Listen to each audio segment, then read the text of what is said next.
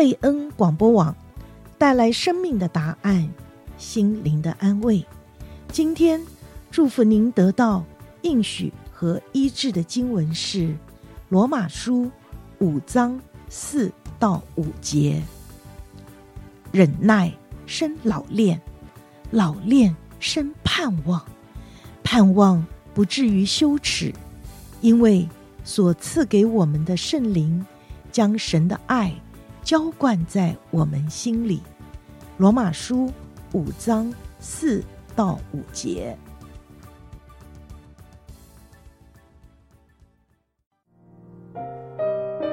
听众朋友，欢迎收听贝恩视窗。贝恩视窗，盼望为您打开心灵的视野，带您走遍世界，珍爱世人，将您的祝福带向远方。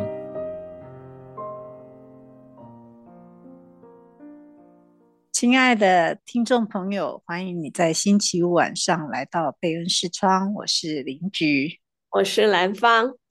啊，我们今天要跟听众朋友来分享一位台湾第一位女的牧师啊，她真的可以算是当时的一个奇女子哈。在神呼召她的时候呢，她就跟神啊要求了三个条件哈，所以有人说她是啊跟。上帝谈条件的一个奇女子哈，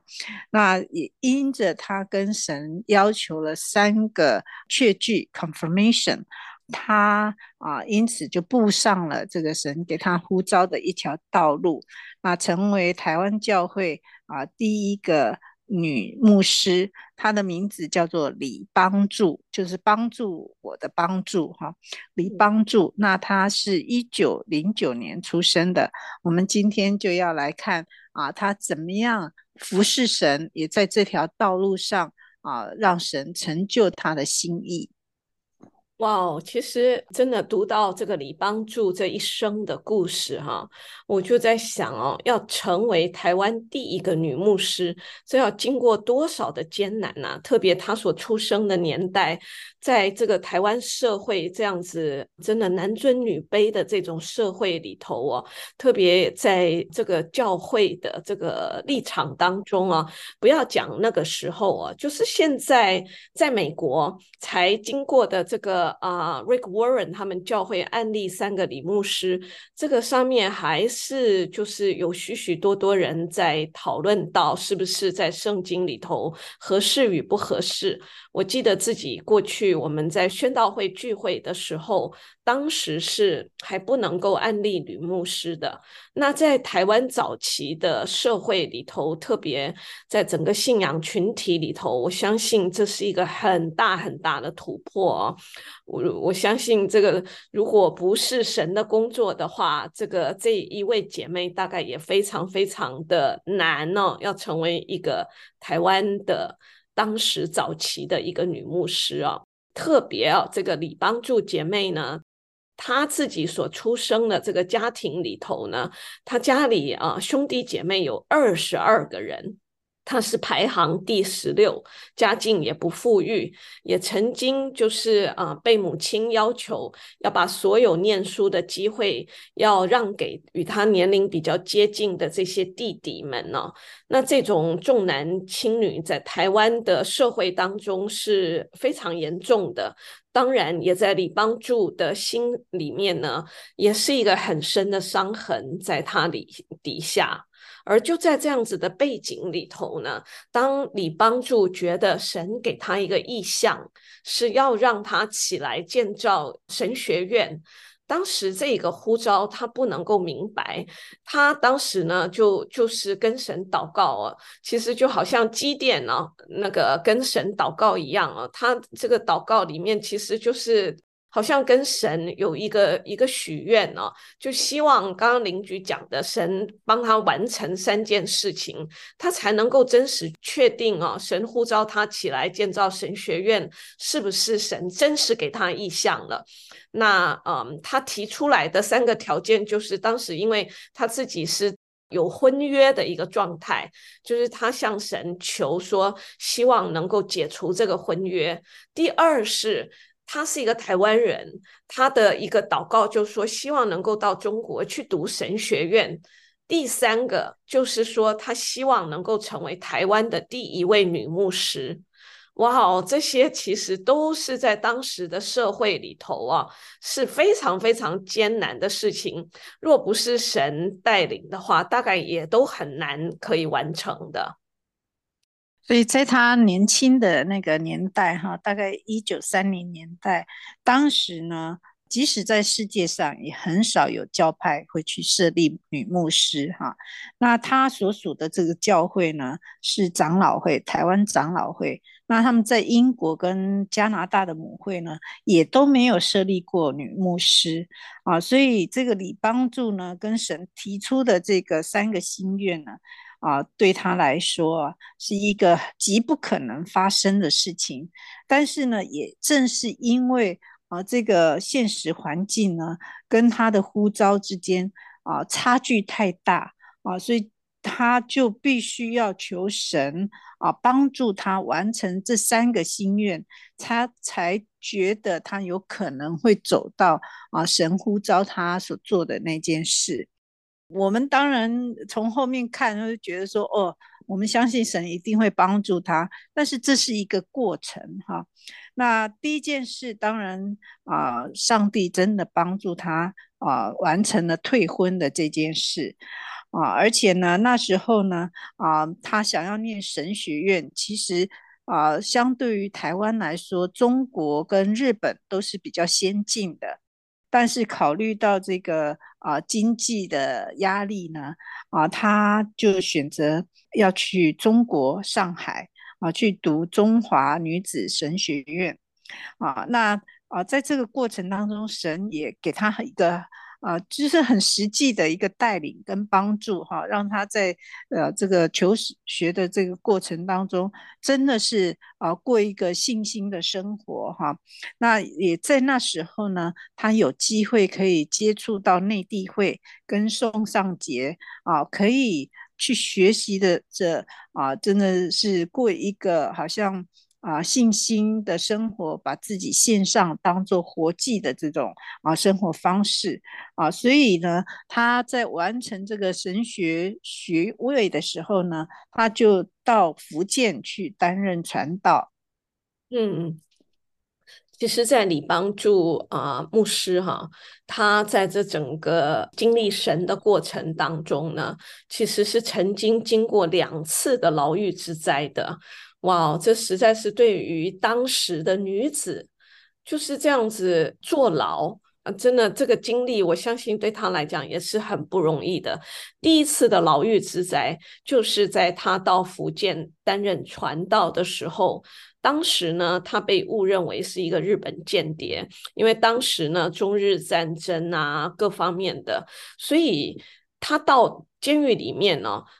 天天都面对，好像看见有人被枪决。他是过这样子的监狱生活，可是他凭信心就在这个监狱里面传福音，向这个在监狱里面的人来传讲真理，甚至也服侍许许多多有需要的人，为他们祷告哦。在这样子的一个信心的仰望当中呢，最后是透过当时的教会跟英国的宣道差会的帮助，以至于他能够呃获得释放哦，就是真的是好像那那种经历。好像是跟死亡擦身而过一样。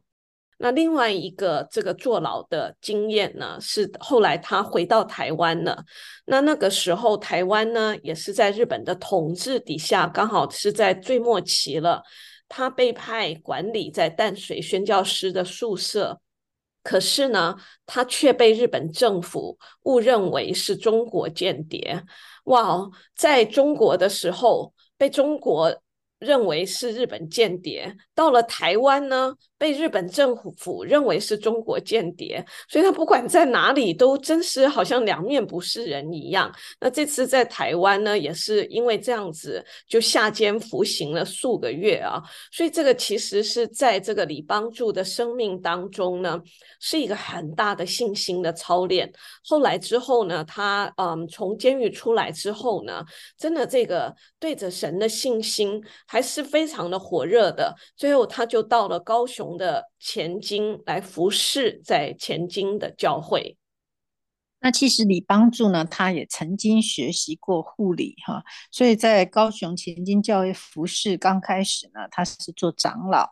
那我们知道，在台湾呢，一九四七年有发生二二八事件哈，那在那个血腥冲突当中呢，很多人都被枪击中了，呃，有些人也被刀砍伤了。那在这个混乱的局势当中呢，他挺而啊、要来救人。啊，他就用一个三角巾哈画上十字的图形呢，插在三轮车上来作为救护队的旗帜啊。那就请教会的会友呢帮忙再送这些受伤的人到教会。那当时教会的长老林启山医生啊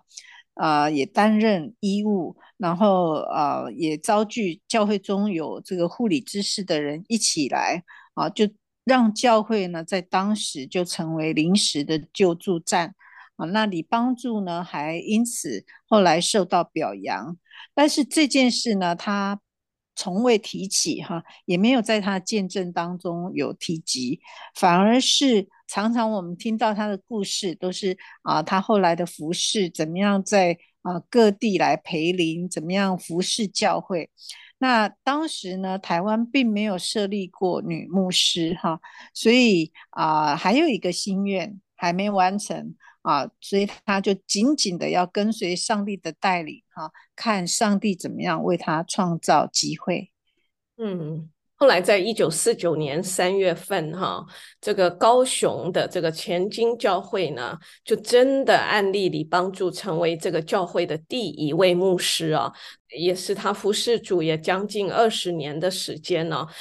这个牧师也是全台湾第一位女牧师啊，真的是得来非常的不容易的。这个被认定啊，可以成为教会的牧师，而且是一个女子啊。她真的是获得了前金教会的认可，而且呢，当时也得到了台南神学院的肯定啊。当时是由台南神学院的院长满雄才牧师来为他做按牧礼的。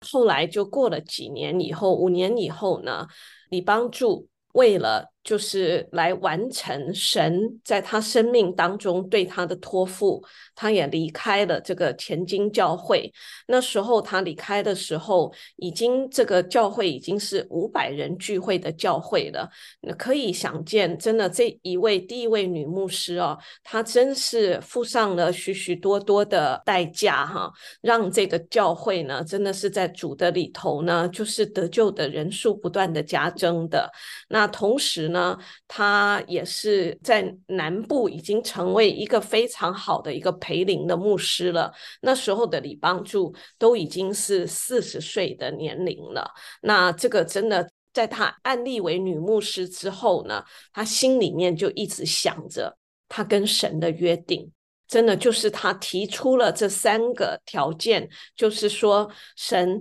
如果这三个条件你都成就了，我就非常清楚知道这是你向我的一个呼召。所以他看到他真的是向神所求的，就是能够解除婚约，然后呢，能够到中国的神学院去读书，另外就是成为台湾的第一位女牧师之后，她就开始着手建立这个道生的这个神学院，来完成神在她生命当中的意向。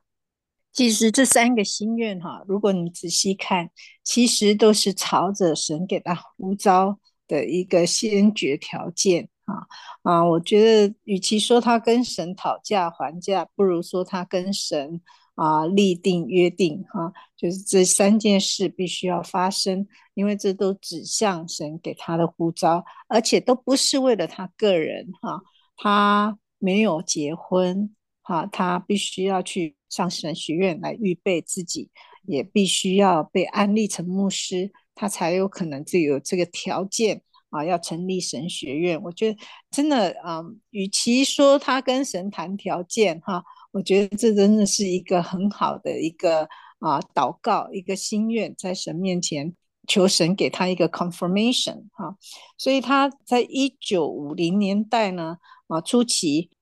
你帮助在这个杨金宝这些人的协助之下，就开始推动，包括他要设立神学院、妇女院、幼稚园这些事工。那李帮助最先设立的呢，就是道生圣经书院。那妇女院一直是他挂心的一个事工，也是上帝的旨意哈，就希望可以借着这个妇女院要，要啊扶持台湾弱势的女性哈。那因为他自己看到神怎么样在这二十年啊，真的是为他在沙漠里面开江河，在旷野里面开道路，他就知道他跟神之间的约定啊，跟其他人没有关系。跟他在所属的教派也没有关系哈，所以他就开始要专心的来啊完成他所领受的这个呼召啊，那所以他要设置这个道生圣经学院，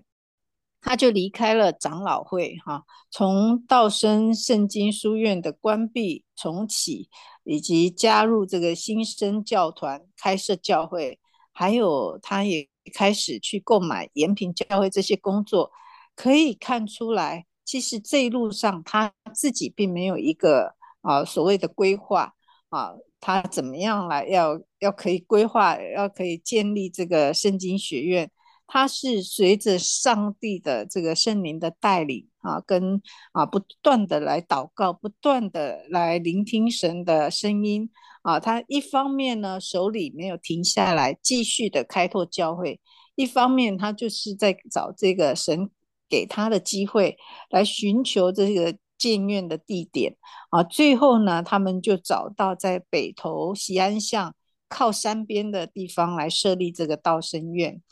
那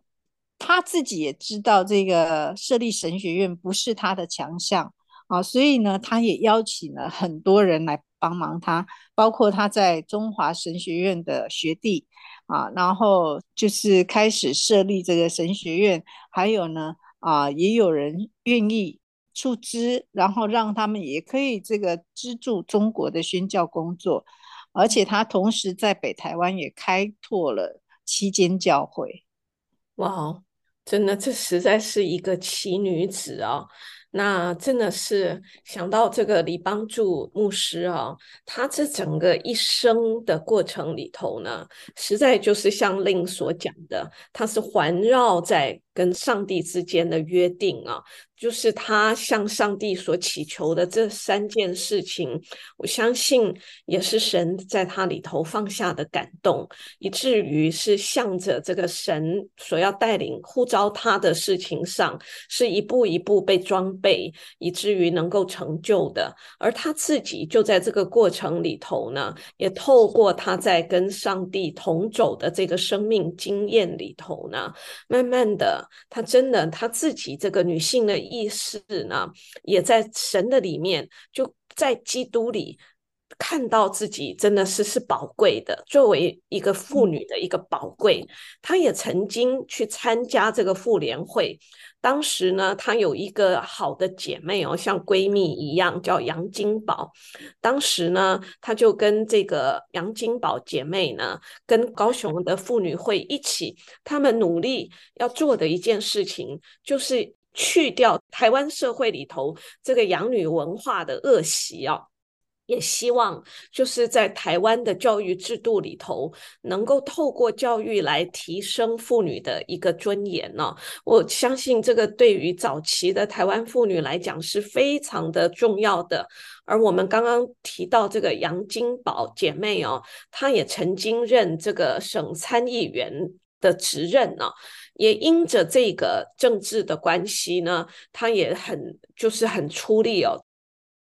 李帮助在这整个跟他之间的一个努力之下呢，这个杨金宝呢也成为道生圣经书院的董事啊。那两个人对于教育，还有对于这个妇女的议题呢，真的是有同样的看见。真的两个真的是在主里面呢，就是真是啊，这种姐妹之情啊，也是一生之久。神就用了这两个姐妹啊，就在当时的这个台湾，特别是高雄的整个社会里头呢，带来一个这个文化的转变呢。在李帮助还没有被安立成牧师之前呢，啊，他等候神为他成就这三件事情，哈，就是他退婚啊，然后呢，接受神学教育跟被安立，哈，让他可以啊很自由的、很独立的来服侍上帝，哈。那他后半生呢，啊，他是真的就就在神所托付他的意象中。建立这个神学院啊，可以看得出来，在当时她真的是可以算是台湾的一个奇女子哈啊，从她的家庭环境、她的背景出来哈，就好像神啊，把她从一个很卑微的，好像为奴之地，整个呼召她出来哈。啊高举他啊，甚至让他有啊受到啊跟男性一样的平等的教育啊，跟职位哈、也不受这个婚姻跟家庭的束缚啊，成为台湾第一个女牧师。那其实我在看他啊这个一生呢，我就觉得他这个一生呢，等于是一个。一个台湾教会女性传道人的一个缩影哈，在二十世纪那个时候，甚至可以延伸到我们这个时代。那我也看到，就是说，其实神啊给我们的所谓的男女平等啊，跟这个外面这个世界所讲的这个女性主义的平等，其实是不一样的。哦，神看我们哦，真的是每一个每一个一个，就是他的儿女。啊，都有他在我们身上的心意啊，都有他的托付啊。我们在他的面前都是可以接受到神的一个一个托付啊，在神面前都可以来服侍他，而且这个是超乎文化、超乎教育啊、超乎家庭这种很多的限制的啊，所以真的是看见啊，就像圣经里面说的。啊，这个在末世的时候啊，女子要成为护卫男子的，女子也可以成为传福音的大群。嗯。正是如此哦，真的是看到这个姐妹，实在是在当时的台湾社会里头走出了一条跟当时这种传统社会女子非常不一样的道路，而就是在这个靠着信仰走出来的这条道路里头，她自己在实践里面呢，也是一个对于这个台湾弱势女性的一个。文化改变的工作也是一个非常不可磨灭的一个角色啊，觉得这是一个非常棒的，特别讲到能够他们当时能够努力去去除这个养女的文化，想到真的过去台湾早期的社会里头。这个养女的文化呢，真的是很多时候生了女儿就将她送出去，儿子是肯定不送的。这其实在许多的女子身上都烙下了一些伤痕，而真的是也透过真的我们在基督里面看见，不管是什么样的种族，不管是男的女的，各样不同的阶层，其实真是在我们真的被造的时候，神。给我们的都是平等的，这实在是一个我们非常需要去保守的一个一个恩典呢、哦。好，那我们一起祷告，亲爱的主，我们再一次来到你的面前。我们为我们身为一个姐妹被你呼召出来，主，我们来感谢你。我们相信啊，你的心意啊，真的是啊，男男女女啊，老少都要回到你的面前啊，都要来寻求你，都要来认识你在我们生命里面的一个呼召啊，来认识啊，主你怎么样可以使用我们成为器皿。啊，主真的是帮助我们，不小看我们自己的角色，不小看我们所在的位置。啊，主啊，我们愿意在我们啊所在的地方啊，我们所拥有，我们手中所有的，祝我们来祷告，愿主你教导我们怎么样来成为你的器皿，被你所用。哦，主啊，今天不管我们是啊有这个啊性别的差异，啊有年纪的差异，哦有社会阶层的一个差异，哦甚至有很多的不足，主啊，求主你帮助我们看见你所给我们的，啊我们就在你所给我们的事情上面忠心，啊我们真的是在你的面前附上祷告，哦主，我们愿意被你用的时候，哦主啊，我们就就可以超越。哦，这个我们所有的哦，真是看见啊，主你在我们身上成就那啊不平凡的事，主我们谢谢你啊，借着你帮助牧师啊，他一生怎么样来跟随你，一生你怎么样带领他，可以突破他的环境，可以突破他的这个文化的一个樊篱，哦，主成为一个哦见证你啊，也可以被你所用的器皿啊，我们。心里就感恩，我们心里就兴奋起来，就因为你可以使用我们啊，每一个被你呼召的儿女哦，主啊，都可以在你面前来求哦，可以在你面前哦来寻求你的带领哦，来寻求你的 confirmation，来寻求你给的机会，主谢谢你。啊，愿主你帮助我们啊！真的在这样的一个过程当中，我们经历到你是又真又活的神。我们谢谢你，我们今天一起这样的祷告，是奉耶稣基督的名，阿门。